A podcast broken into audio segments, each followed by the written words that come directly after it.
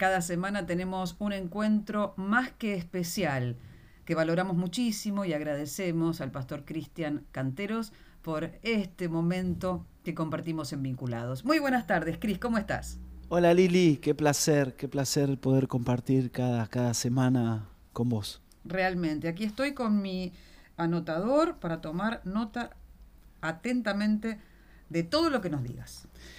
Bueno, vos sabés, Lili, que en, este último, en estos últimos días hubo un temporal que, provocó la mayor caída de árboles en los últimos 10 años acá en la ciudad de Buenos Aires. Cierto. Eh, Sabés que nos, en, eh, eso de las 3 de la mañana nos levantamos porque se abrieron las puertas, tiraron los vasos, un lío en casa, nos asustamos. Pero bueno, fue parte de ese temporal que te estoy comentando. ¿no? Y se quedó mucha gente sin luz, eh, se quedaron también sin medios de transporte, algunos, ¿viste? Fue, fue, fue grande la tormenta. Bueno, de, acuerdo a, las autoridades porteñas, se registraron casi 120 caídas de árboles. Ajá. Y, dicen que no se producía este fenómeno desde abril del 2012. ¿no? Y claro, cuando yo veía y, bueno, protagonizaba prácticamente este temporal, se me vino a la mente un texto de la Biblia, ¿no? Y está en el libro de Salmos, capítulo 1, que lo vamos a leer. Dice, bienaventurado el varón que no anduvo en consejo de malos, ni estuvo en camino de pecadores, ni en silla de escarnecedores se ha sentado, Mira, mira lo que dice Lili, sino que en la ley de Jehová está su delicia y en su ley medita de día y de noche. Y termina diciendo, será como árbol plantado junto a corrientes de aguas, que da su fruto en su tiempo, su hoja no cae, y todo lo que hace prosperará. Claro, se me vino a la mente eh, cuántas veces la Biblia habla acerca de los árboles o de, de un árbol en particular, ¿no? Sí. Y acá dice que es bienaventurado, dichoso, eh, digno de envidia, podemos decir, la persona que no se sienta en consejos de malos, ¿no? que no anda en camino de personas malas y que medita en la ley de Dios, es decir, que tiene la Biblia como el centro en su vida. ¿no? Y que esto trae promesa.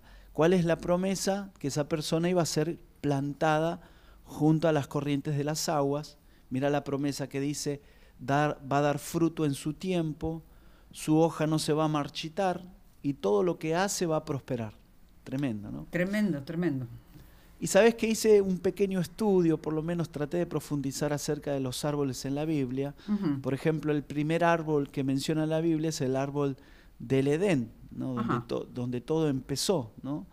que Dios le dice a Adán, le dice, pueden comer de todos los árboles menos de ese, que era el árbol de la vida. ¿no? Y donde también todo termina, podemos decir, en el cielo dice la Biblia que también hay un árbol, que es el árbol de la vida. ¿no? La Biblia nos llama aquellos que queremos honrar a Dios árboles de justicia. Por ejemplo, está el cedro del Líbano en el Salmo 92. El cedro es una, manera, una madera incorruptible que no permite que las larvas eh, penetren la corteza del árbol, por eso es incorruptible. Es un árbol que nunca deja de crecer, es decir, crece hacia arriba y crece en las profundidades, hacia los costados, y está en el desierto, ¿no? Justamente tiene esta característica y nadie puede entender cómo un árbol puede crecer con tanta fuerza, con tanta profundidad en medio del desierto. Por ejemplo, la palmera en el Salmo 92 dice que el justo florecerá como la palmera. Sí. Y la palmera tiene la característica de doblarse casi hasta, hasta el suelo eh, a causa de las grandes tormentas en las costas, ¿no?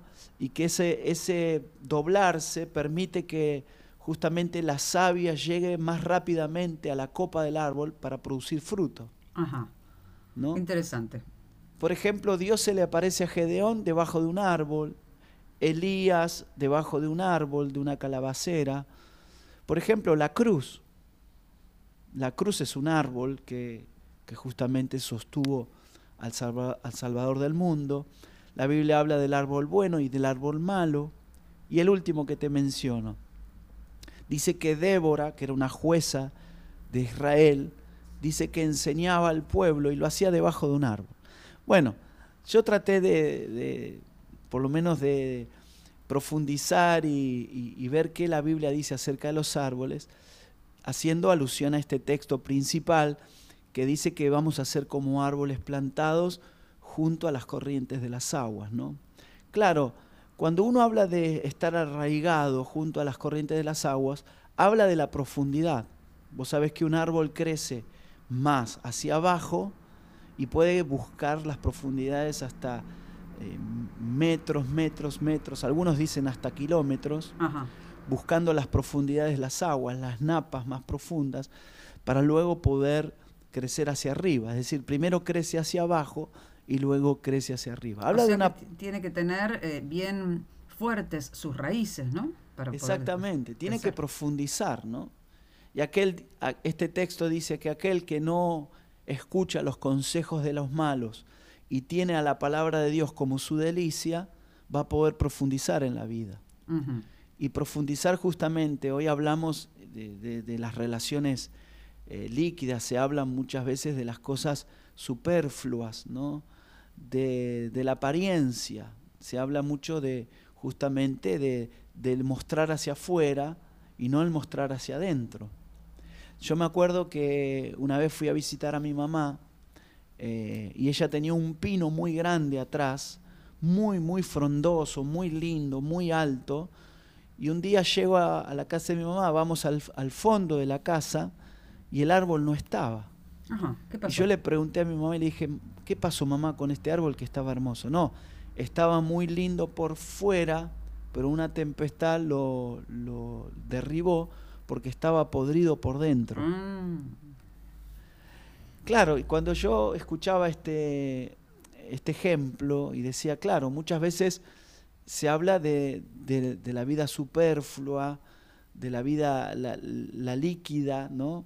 Donde se muestra por fuera, pero no por dentro, y justamente cuando uno habla de profundizar con Dios, profundizar en las relaciones, profundizar en la fe, ¿no? profundizar en las relaciones interpersonales, profundizar en la oración, profundizar en la palabra de Dios, va a ser que se cumpla este texto, ¿no?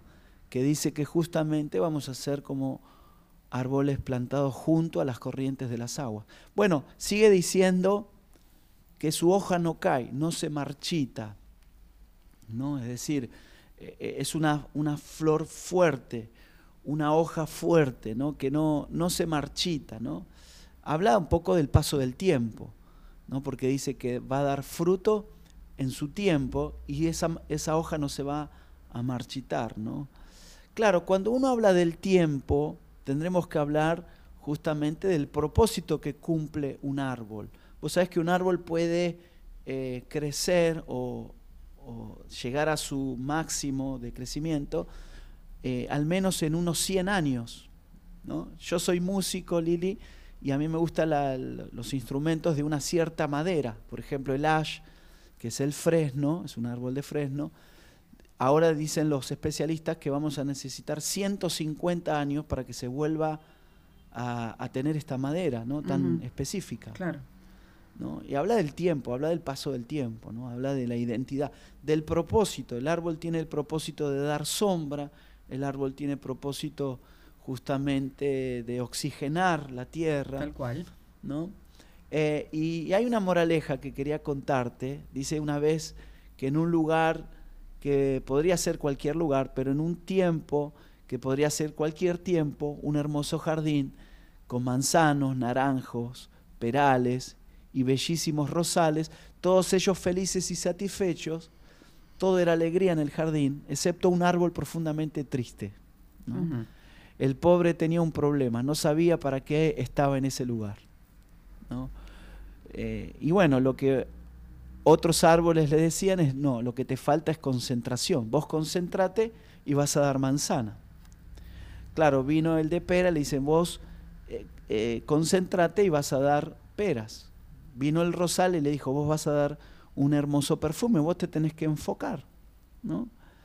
Claro, y el árbol desesperado intentaba hacerlo, lo que le sugerían, y no lograba dar fruto, y estaba muy frustrado.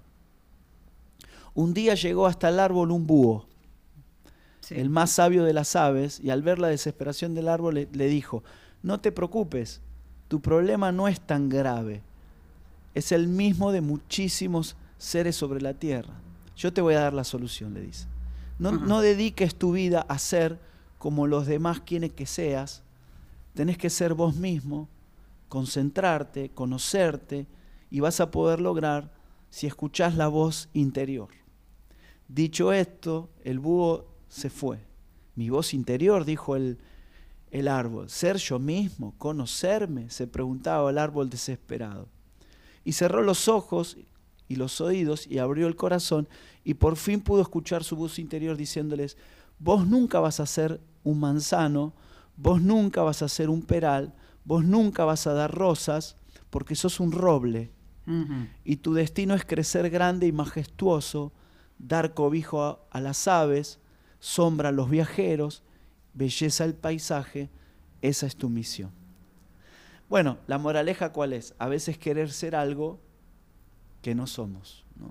Y el árbol tiene una identidad. Y este árbol que dice la Biblia es un árbol muy característico porque dice que está junto a las corrientes de las aguas. Y como corolario, Lili, dice que todo lo que hagas va a prosperar. Uno dice, todo lo que haga. Claro, porque la prosperidad no es algo que se pueda medir con bienes. Viste que a veces uno dice, este es próspero porque tiene muchas cosas. Yo conozco gente que tiene muchas cosas, pero no es próspera. Y yo conozco gente que tiene pocas cosas y es una persona próspera. Porque la prosperidad no se mide por los bienes que tenemos, por las cosas que tenemos, si la, sino la prosperidad es el avance y es el progreso en todas las áreas de la vida.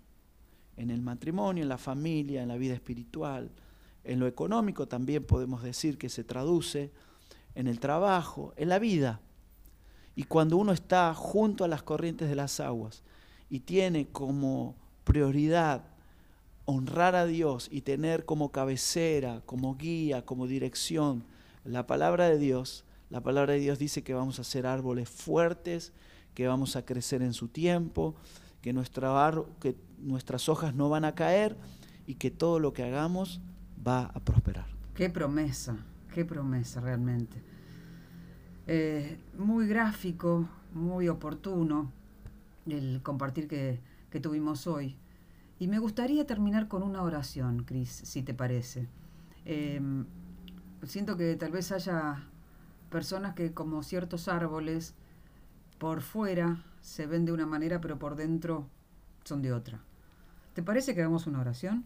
Cómo no, Lili, vamos a orar. Dios, te damos gracias aquí junto a Lili. Oramos pidiéndote por esta palabra, esta promesa que nos dice que si nos mantenemos firmes junto a las corrientes de las aguas, Señor, esa promesa va a ser, Señor, que eh, demos fruto a, a su tiempo, la hoja no se va a marchitar y todo lo que hagamos va a prosperar. Yo oro por aquellos que sienten que se están marchitando, que se están apagando, que se han corrido de las corrientes de las aguas, que se han apartado de la fe. Señor, oro para que vuelvan a conectarse con la fuente de agua de vida, que es Jesús. Oro por los que esperan ser prósperos, bendecidos, crecer, avanzar, progresar. Oro por los que trabajan, por las familias. Oro, Señor, por los que salen a trabajar, a estudiar en la facultad. Y todo lo que hacen lo hacen eh, buscando el progreso, el avance. Tu palabra es tan clara, tu palabra es tan fiel, que nos dice que si, si no aceptamos el consejo de los malos y si meditamos en tu palabra, entonces vamos a ser como árboles plantados junto a las corrientes de las aguas, que vamos a dar fruto en su tiempo, que nuestra hoja no se va a marchitar y que todo lo que hagamos va a prosperar. En el nombre de Jesús, amén. Amén y amén.